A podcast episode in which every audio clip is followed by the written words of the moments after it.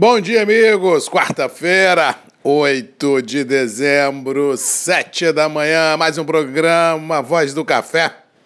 Começando direto de Vitória, Espírito Santo, para todo o Brasil.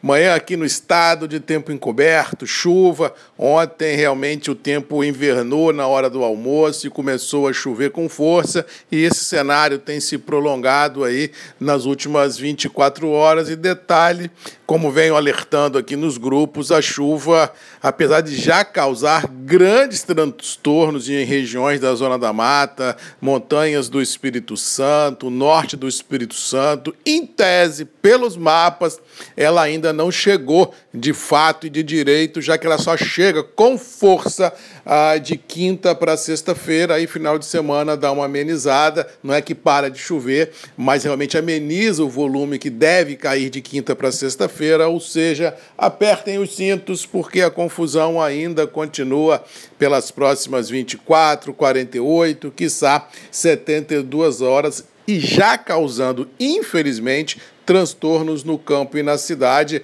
é, com rios transbordando, logística de algumas BRs estradas estaduais, tanto mineiras quanto capixabas, já complicadas, com barrancos já caindo, árvores pelas estradas, ou seja, é só emoção pura. Ou seja, para quem não precisa, não sai de casa, não pegue estradas, para quem puder ficar, como diz outro, numa postura conservadora, vendo esse tsunami, é o melhor que tem a fazer. Não encare os problemas, porque realmente as coisas podem sair do controle nas próximas horas, em função das chuvas que estarem caindo, ainda indicam tempos complicados. Inclusive aqui na região das montanhas, vários vídeos e fotos que venho recebendo nas últimas 24 horas realmente é, conotam uma situação muito delicada com produtores aí com prejuízos, ah, e isso é muito ruim, já que o agro já vem enfrentando desafios é, inimagináveis nesse 2021 e, ao que parece,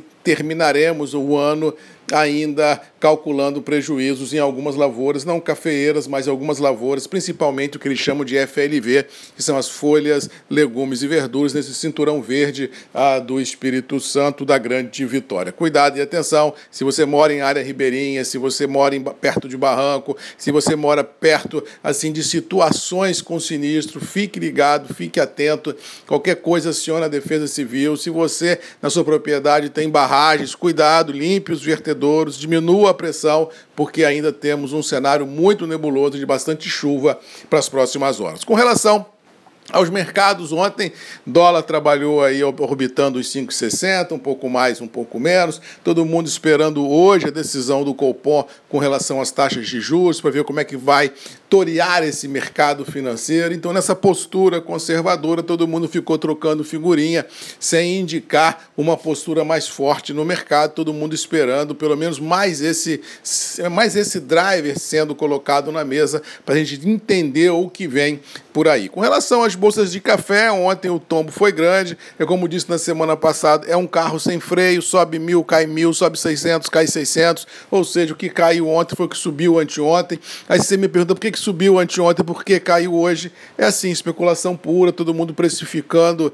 ah, o cenário futuro, todo mundo queimando gordura. Ou seja, enquanto a gente não chegar num ponto, até quando esse carro sem freio não perder, não acabar o combustível, essa volatilidade, essa loucura dos mercados ficará sendo notório. Sobe, cai, cai, sobe, é um salve-se quem puder, mas o mercado interno não consegue se abalar dentro dessa loucura, os preços se mantêm firmes em reais, em algumas qualidades sendo majorados em função assim de demandas ainda existentes por alguns operadores, mas a sensação clara é de que o ano, independente da volatilidade de bolsa começa a dar seus últimos suspiros, principalmente no mercado interno, já que a virada do ano fiscal, férias coletivas de algumas empresas já começam a esvaziar as praças de negociação a partir do dia 10, agora na sexta-feira. Ou seja, daqui para frente é só observar a loucura do mercado sem sofrer, porque não vai adiantar sofrer. As verdades que estão postas na mesa estão postas, as, os problemas que estão postos na mesa estão postos, não há solução por curto, curto prazo prazo,